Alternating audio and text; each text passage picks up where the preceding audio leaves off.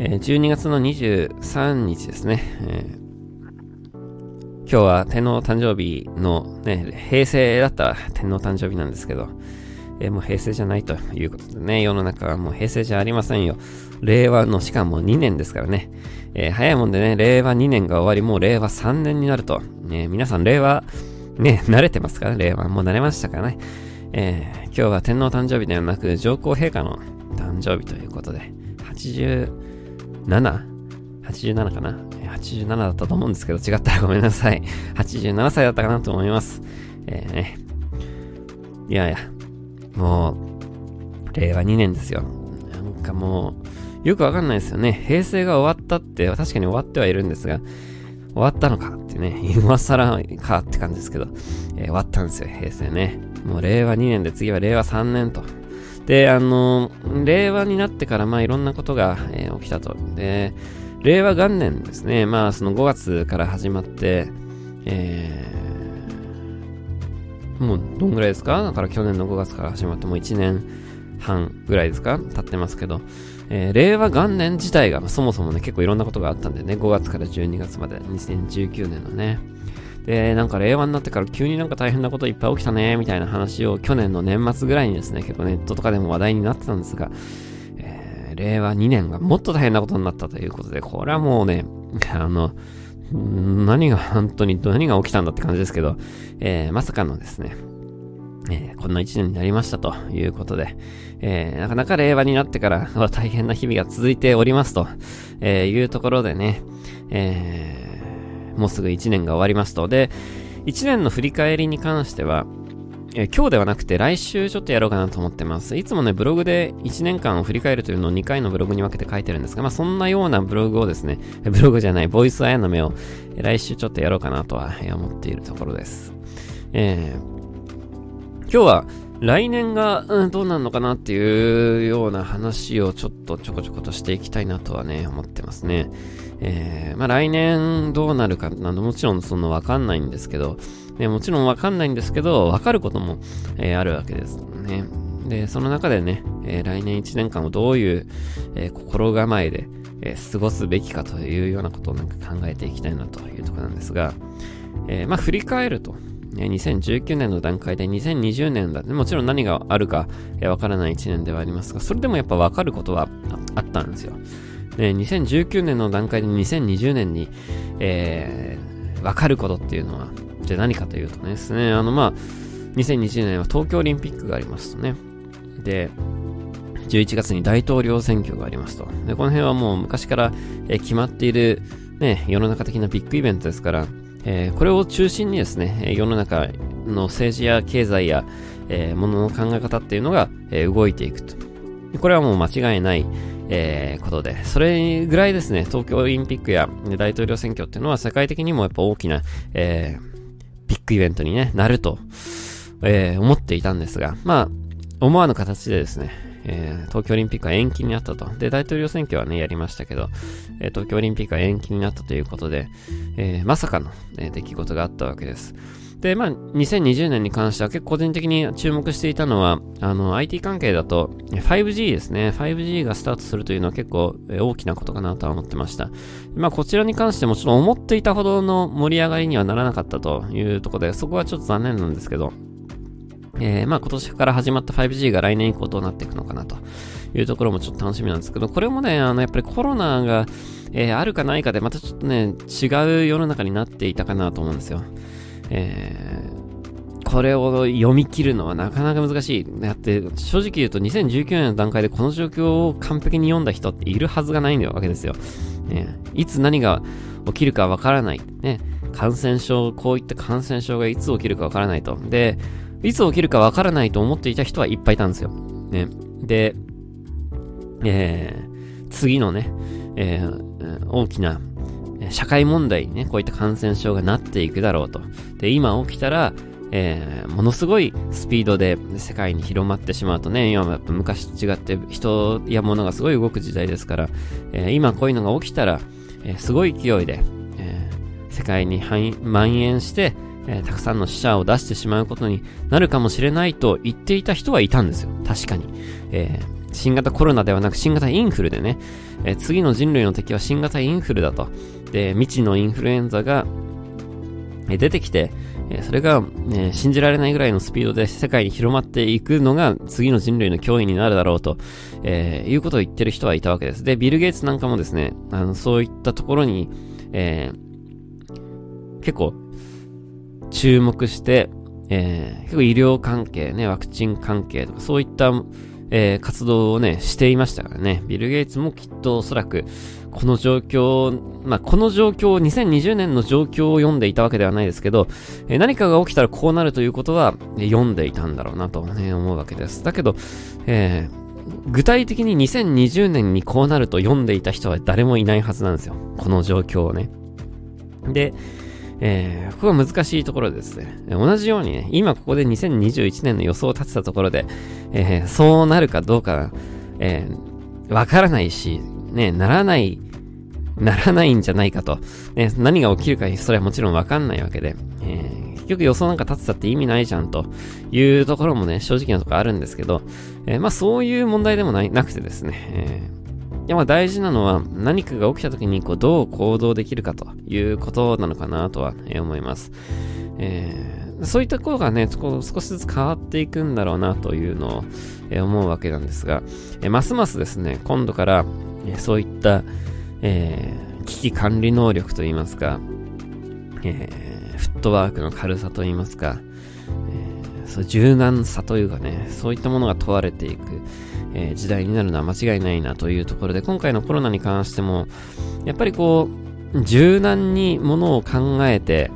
えー、やっていける人たちが強かったなと、えー、思います。で、それは、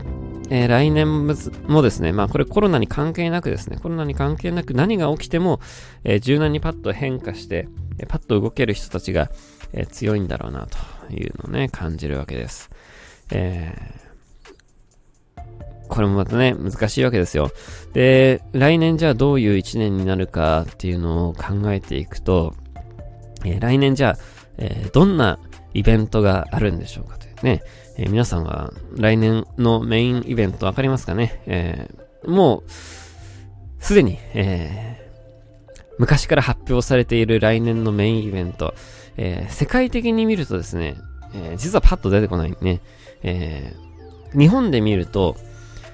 東京オリンピックが1年、まあ、延期になったわけです。なので、まあ、来年の7月には東京オリンピックがありますと。で、えー、来年のいつかわからないんですけど、まあ、間違いなく衆議院のね、えー、解散総選挙がありますということで。えー、まあ、日本にとっては、えオリンピックと、え選挙が大きなイベントになるかなとは思っています。えただですね、え近年日本はね、結構そのメインイベントが多かったんですよ。え2019年は、えー、まず18年にさ、令和っていう文字がね、発表されてさ、えー、19年に、えー、令和になってさ、えー、言語が変わるって相当なね、ビッグイベントですからね。えー、で、2020年には東京オリンピックがあったとかさ、えー、そういう超ビッグイベントが、ここ数年あった中で、まあ来年はね、えー、まあ、オリンピックが1年延期になるとはいえ、まあ、ちょっと、えー、地味な1年では、えー、もともとですね、これはだからコロナ関係なしにですね、もうコロナがなかったら東京オリンピックは今年やってたわけですから、えー、もっと地味な1年だと思うんですが、2021年って実はそう大きな出来事がなさそうな1年だなと、えー、ちょっと個人的にも思ってはいるんですけど、えー、まあ、日本でね、えー、起きるのは、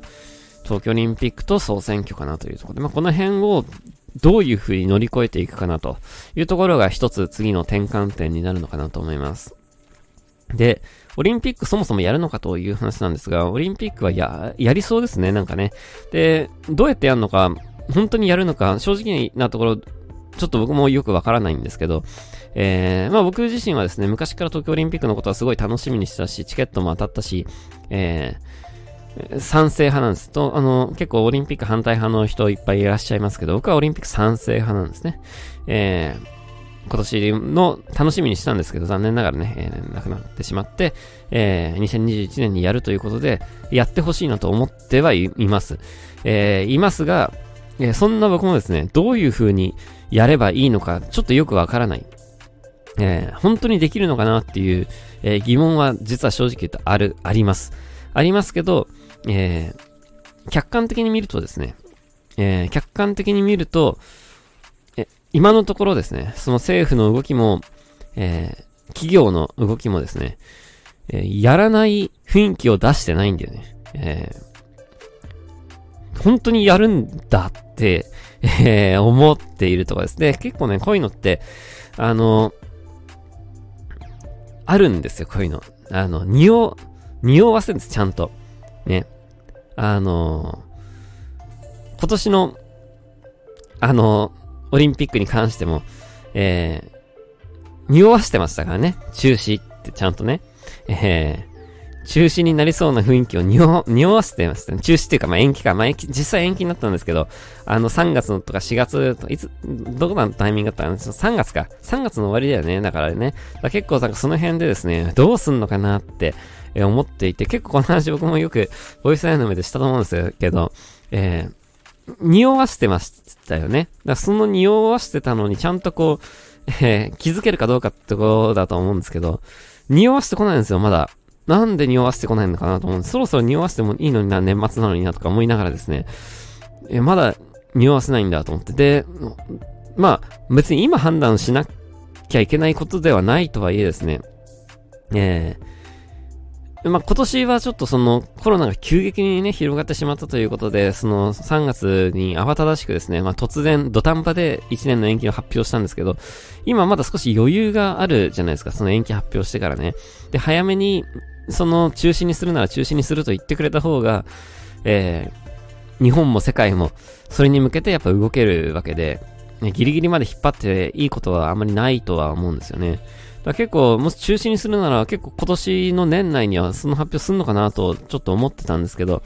えー、今んところ匂わせてこないんですね。だからやるんだろうなとは思ってます。もちろん、えー、土壇場で中止にする可能性ありますけど、えー、少なくとも今の段階では、やりそうだというのが、えー、一つあります。で、えー、国としてはですね、まあ、オリンピックをちゃんとこうやるためには、えー、やらなきゃいけないことがあると。で、それは何かというとですね、あの、雰囲気作りなんですね。で、今、正直言うと、あの、雰囲気悪いじゃないですか。ね、あの、菅総理は、ね、なんかステーキ食ってみたいなさ、会食してみたいな。ね、なんだあいつはみたいなね、あれじゃないですか。で、忘年会シーズンだけど、GoTo も中止になってね、旅行、年末年始の旅行も中止になって、えー、感染者は増えですね。えー、飲食はやばい、ね、観光業界もやばいと。ね。で、コロナの患者数もやばいと。えー、もうやばいやばいやばいと。で、ね、菅総理は、なのに会食して、いつもあいつでやばいみたいな感じで、えー、今、雰囲気良くないんですよ。で、こんな時にですね、オリンピックやるなんてね、大々的に発表するとですね、まあ、やるとは言ってますけど、あの、えー、やるとは言ってますけど、えー、やるという、言えば言うほどですね、えー、今支持率が下がってしまうということで、今あんまりきっと言いたくないだろうなとは思いますが、えー、この前はちゃんとやるとは言ってましたけど、えー、今あんまりだからそういう前向きムードにするとですね、えー、良くない。ね。で、こういうのってちゃんと波があります。で、えー、来年、今年もそうなんですけど、今年来年に関してはですね、えコロナの患者数の波と、えー、内閣支持率の波が一致するというのが僕の実は予想でして、えー、僕はあの、10月解散すべきだったあと思っているタイプなんですね。えー、今年10月に解散しませんでしたね。え、もともと実は安倍総理が来年まで続けると思っていたんですけど、思わぬ形で安倍総理が降りたと。で、それに、で、え、緊急で、総裁選やって、菅総理が、えー、総裁になって、総理大臣にやってるという感じなんですが、その時ものすごく支持率が高かったんですね。で、え僕は、10月解散を実は推してました。で、なんで10月解散すべきかというとですね、この後冬が待ってるんですよ。ね、冬が。ね、当たり前ですけど、秋が来たんだから次冬来るに決まってるじゃないですか。で、今冬やばいじゃないですか。で、支持率も下がってるし、えコロナの患者数もやばいですよね。で、これ、やばいやばいっつって、なんか、ね、GoTo のせいだとか、ね、誰のせいだとか言うけどさ、これはだからこの、今やばいのは昔から分かってたわけじゃないですか。その3月の段階から、この冬はやばいというのをずーっと言ってまし、言ってたっつうかわかるでしょっつね。なんでわかんないのっていう感じがしますけど、で僕はもうずーっともうこれ言い続けてましたが、えー、本当にやばくなった。で、正直言うと、これの年末年始はもっとやばいと思いますよ。えー、というのもね、えー、今、は、今、緊急事態宣言を初めて出すタイミングだったら、えー、大丈夫だった。あの、スパッと緊急事態宣言でみんなステイホームしたと思うんですよ。だけどやっぱりこの5月にやるしかなかったね。緊急事態宣言を出すしかなかったと。で、えー、その中でですね、まあスパッと、えー、皆さんステイホームしましたが、えー、今じゃあ2回目の緊急事態宣言出したらスパッとステイホームするかというとしないですよね。えー、これはもうしょうがない。もうみんなはあの時はお祭りだったの。そういうお祭りだった。ステイホームするお祭りができた。それは国民に対してそういうムードをね、植え付けることに成功したんですよ。あの、安倍政権は。それは素晴らしいことですね。そのおかげで、えー、ちゃんとステイホームしたわけです。で、今、ここで緊急事態宣言出してもステホームできないですよ。もうあれで一回味しめちゃったからね。もうその祭りは終わったんですよ。残念ながらね。もう、あの、どうにもならんですよ。特にこの年末年始。ね。もうみんな、えー、実家に帰りたくてしょうがないし、酒飲みたくてしょうがないし、遊びたくてしょうがないわけですよ。ね。これは止めらんないですよ。で、えー、今緊急事態宣言を出しても従わないですよ。飲食店もね。なんでうちだけがみたいになって、あの時はお祭りだったから従ったんですよ。で、さらに、えー、給付金も一応出たしね。まあ、その給付金で、その、賄えたかどうかは別としてですね、一応給付金も出たし、えー、国民には、えー、国民にも給付金か、えー、国民にも給付金出して、一応その小遣い程度を出してですね、えー、黙らせることに成功しですね、えー、飲食店というか、まあ、えー、個人事業主も含めて、まあ会社にも一応わずかばかりのね、えー、まあ2、3ヶ月分の家賃代ぐらいにはなったでしょうということで、えー、一応そういうことをして、黙らせることに成功したんですよ。これ言い方悪いけどそういうことなんですよ。国民を黙らせることに成功し、えー、そういう、小さい事業者もですね、まあ、一応金、それなりの金を渡して黙らせることに成功したんです。でもあの手は何度も使えないんですよ。で、その金額をやるよりかは、緊急事態宣言出ても従わないでお店やってる方が、金になるんですよ。で、国民もですね、もう飲みたくてしょうがないんで、遊びたくてしょうがないわけですよ。で、そういう人をターゲットに営業して金稼ぐ方が利口なんだし、利口だし、あの、春の段階では体力があったんですよ。まだ。えー、数ヶ月ですね。えー、数ヶ月、しのぐ体力があったんですよ、あの時は。だけどもうないよ。ね。今年の夏に稼げなかったから。で、今年の秋からまあ GoTo 本格化して少し稼げるようになったけど、あの、僕は夏からあれやっぱやるべきだったなと思うわけです。まあ夏ちょっと感染者数が増えちゃって、それで、あの、やれない雰囲気ができてしまって、そこがちょっともったいなかったなということなんですけど、僕は夏が、に本来やるべきだったと思うんですね、GoTo ね。えー、そこでまあでも、うん、感染者の数が増えてしまった以上、そういう雰囲気になってしまってね、あれほんと残念でしたね。あれが、あれがどうにかなってたら、また体力がつくんですよ。その、小さな事業者のね。で、それで年末年始を、あの、ストップさせても大丈夫なんですよ。あの、結構僕も春頃から言ってましたけど、夏に稼いで冬ごもりをしろという話を散々言ってましたけど、これ夏に稼げなかったんだよね。えー、これが本当に厳しいですね。これ、お店が潰れるとかそういう話ではなくてですね。えー、まあそういう話ではあるんですけど、もう従わない。ね、体力がない、がないんだから従う必要ないよねっていうところでね。えー、もう緊急事態宣言は出せない。えー、出せないことは国もよくわかってる。だから、えー、出せないですよ。で、えー、もうお店もやるしかない。ね、GoTo はなくなったけどやるしかない。えー、飲みに行きたい人も、えー、年末年始なんだし、感染者が多いのは知ってるけど、それは飲みに行きますよね。えー、飲みに行くという、まあ飲みに行くという言い方が正しいのかどうかで騒ぎますよね。えー、実家帰りますよねって。ね、え、じじばばに会いますよねって、そりゃそうですよ。ね。そりゃそう。えー、この流れは止めらんないですよ。えー、全部繋がってるんですよ、これ、本当に。お金と、コロナと、ね。経済が大事か、コロナが大事か、人の命が大事かとよく言うけど、そういう問題じゃなくて、で、その、そういう問題じゃないっていう時に、必ずみんなすぐに、え自殺者がどうこうとかね、いう話するじゃないですか。え、職を失ってね。それはそれで、一つの側面としては正しいんですけど、それは、えー、一つの側面としては正しいんですけど、えー、真理ではないんですね。えー、本当はこういうことが僕は真理だと思うんです。えー、だからね、これはですね、厳しい、えー、厳しい年末年始だなとは思います。えー、結構年明けまで、数字的には厳しい数字が出てくるんじゃないかなと思います。で、年が明けてしまうとですね、えー、え、巣ごもりモードにちょ少しずつなっていくんだろうなと思いますね。えー、で、えー、数字が緩やかに減っていくというのが今年の春までの予想ですね。で、これもね、あの全部繋がってるんですけど、えー、来年の予想を立てる上で結構やっぱオリンピックというのが一つ大きなテーマになってくるのかなと思います。で、まあ本当にやるのであればね、本当にやるのであれば、7月ですよね。7月末ですよね。えー、ということはですね、春には、遅くとも春には、えー、やるムードにしていかなきゃいけないんですよ。オリンピックをやるムードね。え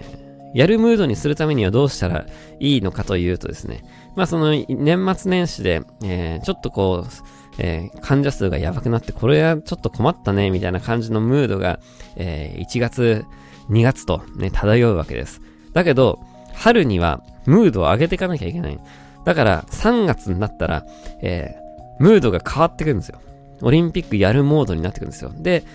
1月2月にしっかり蛇口を閉めることによってコロナの数が減るんですよ。で、これ結構ね、僕もあの、常々言ってる通りで、患者の数の推移が、あの、いわゆるコロナの危機に、危機、危機度と、えー、完全にリンクしてるかというと、僕は実はそこまでリンクしていないと思ってるタイプの人間なんですね。えー、それは波があるのは当然だけど、もうそういうものだというふうに思って、で、本当に大事なのはそこじゃなくて、やっぱりその、重症者の数とかですね、死者数とかね、えー、そういうところをやっぱりもっと、えー、フューチャーしていくべきだと、うん、常々思っているんですが、それでもね、やっぱり、あの、国民のムードを作っていく上で、感染者数っていうのはすげえ重要な数字なんですよ。で、1月、2月に、えー、蛇口を閉めることによって、え、2月の末には、え、しっかりとですね、もう数字が下がっているはずなんですよ。そうすると、えー、春から一気にムードを上げていかなきゃいけないというタイミングで、3月からですね、えー、解放ムードになっていくというのが僕の予想なんですね。えー、オリンピックやり、やるならね、やるならそうですね。えー、もし1月2月の段階でオリンピック中止を発表したらまたこれ状況変わってるんです、ちょっと。えー、だからまたその、ちょっとわかんないですけど、もしオリンピックをやるということが規定路線であるのであれば、えー、3月からですね、世の中のムードが一気に変わると思いますよ。これびっくりするほどみんな変わると思いますよ。あの、今年の9月とか、えー、思い出してください。なんかちょっとムード変わってたじゃないですか。あれ以上に変わると思いますよ。この今年の春は。今年じゃない、来年の春はね。えー、オリンピックをやるならね。えー、やるという規定路線を崩さないのであればそうなると思います。で、そういったムードを作るのって実は簡単なんでね、えー、国民の気持ちとかですね、結構簡単に調整できるんですよ。その、で、やっぱ3月ぐらいにはもう、えー、GoTo キャンペーンを、えー、もう2月の末ぐらいからですね、キャンペーンを動かすという発表をきっとすると思いますで、えー、給付金を出してですね、えー、まあ、えー、多少遊んでもらうというムードになっていくのかなと思います。で、やっぱりその3、4、5と、えー、春が来てですね、暖かくなると、えー、まあ、感染のスピードも、えー、調整できると、えー、調整できるというか、えー、なんだ、えー、冬のような、えー、凄まじい感染力にはならないというところでですね、えー、夏が来ると。えー、夏が、夏というのはやっぱりまあ今年夏ちょっと8月増えましたけど、やっぱりでも夏はえー、そういった感染症の力が弱まるだろうという予想のもとですね、えー、オリンピックはやる。ね、日本のあのクソ暑い夏で、えー、な、オリンピックをやるというのが、え今年の予想かな。やるとしてももちろんマスクは必須になると思いますけどね。えー、オリンピックをやると。だからその辺まではなんとなく読めると。で、オリンピックをやって、ね、総選挙をしてっていうとこなんですけど、あ、ちょっと選挙に関してはですね、タイミングがちょっとわからん。えー、オリンピック前の春の開放ムードの時に選挙をやるのが一番いいと、実は僕は思いますね。来年に関してはね、オリンピック後よりも前の方がいいと思うんですね。えー、オリンピック前はですね、やっぱりそのイケイケモードに、えー、していかなきゃいけないと。で、おそらくなるでしょうと。えー、なると思いますよ。で、そうなった時に、えー、感染者の数も収まってですね、えー、支持率上がってると思うんですよね。その時ね、相関関係やっぱあると思うんですよね。えー、コロナの患者数と支持率の相関関係、これから先そういう世の中になってくると思うんですよ。で、そうなった時にね、え、やっぱ支持率が高い時に選挙をやるのがいいと。だからやっぱりコロナの感染者数が低い時にやるべきだと。え、オリンピック前のオリンピックやるぜムードの時に総選挙をやって、菅総理がですね、えちゃんと国民に選ばれた総理大臣だという、えー、看板を持って、えー、東京オリンピックで挨拶をするというのがベストなのかなと、えー、思います。え東京オリンピックをどういう形でやるのかちょっとわかんないですけど、もしですね、まあ、海外からまたくさん人が来て、日本国内もたくさんの人が動いて、えー、それが良くない方向に動く可能性もね、そのコロナの患者数としてね、えー、良くない方向に動くムードもある可能性があると。で、オリンピック終わった直後に、えー、オリンピックうまくできてよかったね。で総選挙をする可能性ももちろんあるんですけど、オリンピック終わった後パラリンピックがあって、それでまた2週間とか空いた時にです、その後に、えー、総選挙をやるとですね、まあ、下手するとそのオリンピックでいっぱい人動いたせいで、えー、またコロナの患者数がですね、増えてくるようなことが、えー、ないとは言い切れないかなと思います。で、ちょっとその辺も含めてね、来年ってのは読それ以降はちょっと読めないなというところなんですね。で、そもそもね、こういった感染症のこともそうですけど、えー今年はまだ読めたんですよ。今年は12月がやばい、12月というか冬がやばいっていうのは昔から分かってたわけなんですよ。で、読めたんですけど、実は来年以降は読めないんですよ。これはもうね、えー、僕もこれ結構前々から言っている通りですね。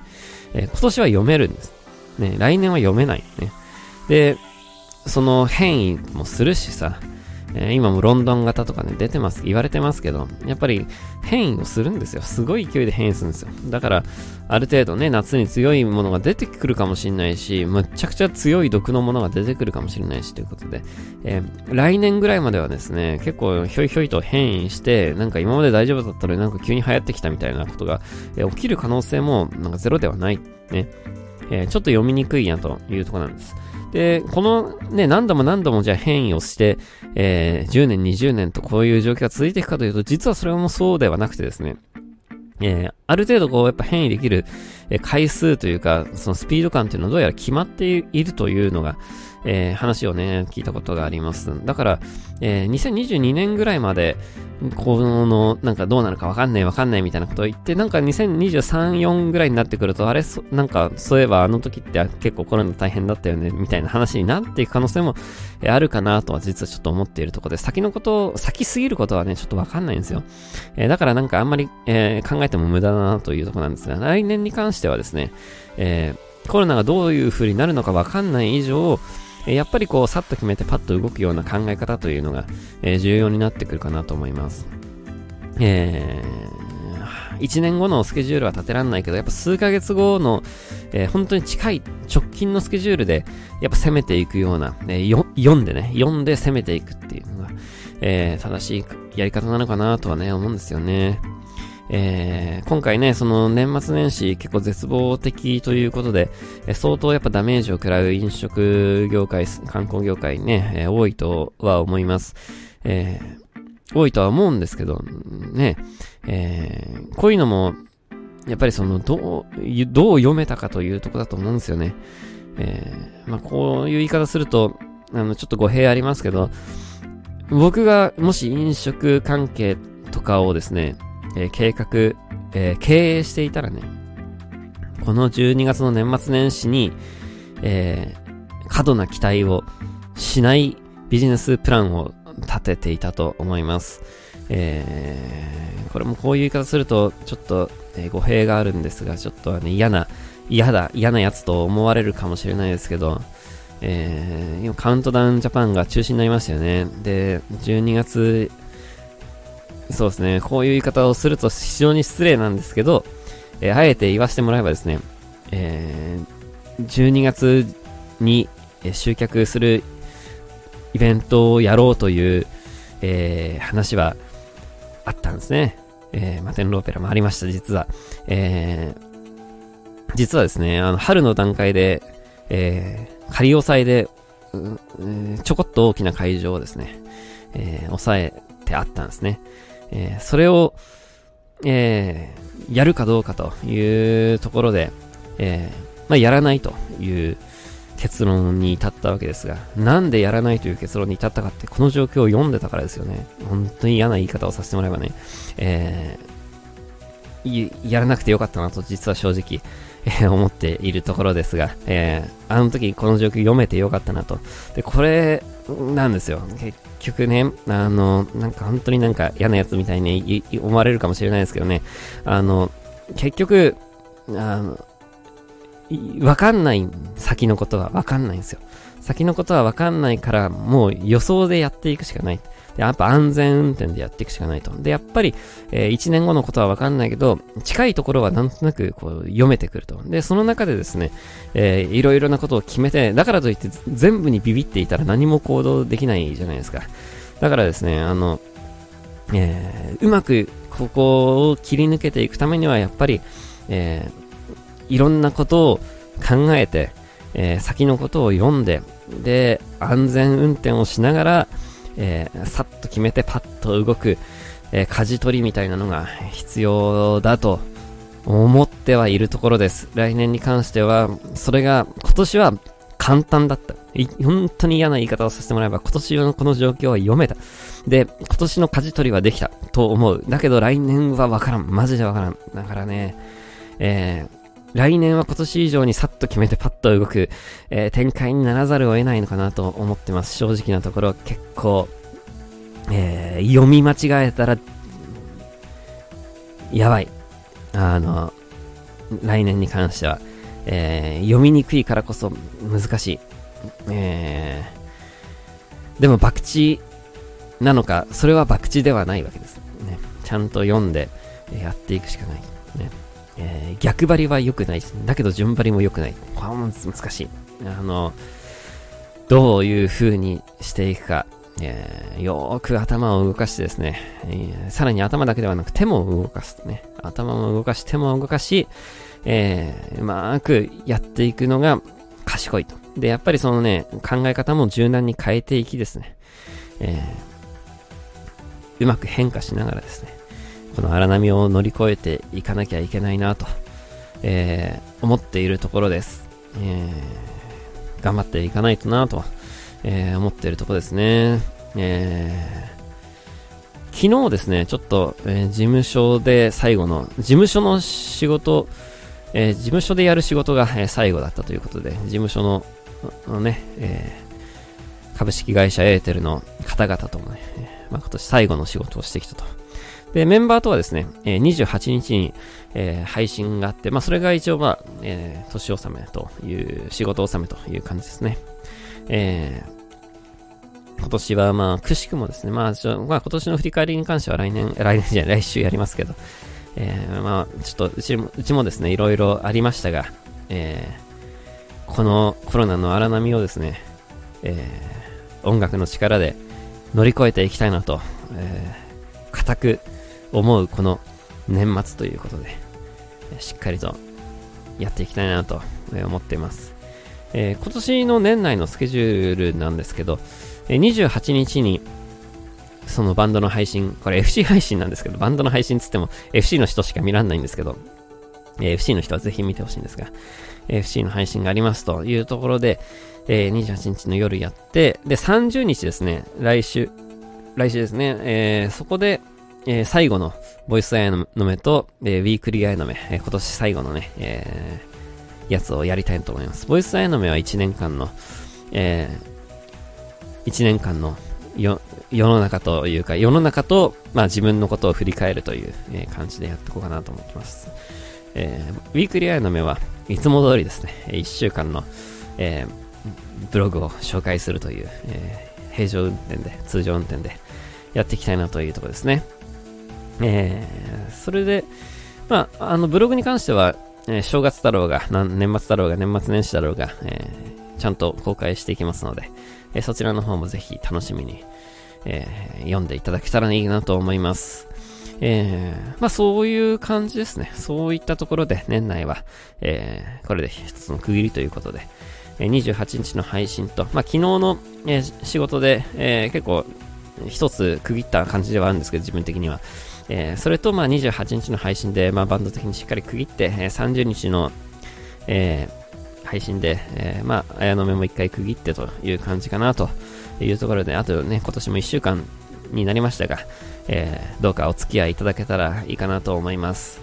えー、それでは来週も、えー、ぜひ聴いてください。バイバイ。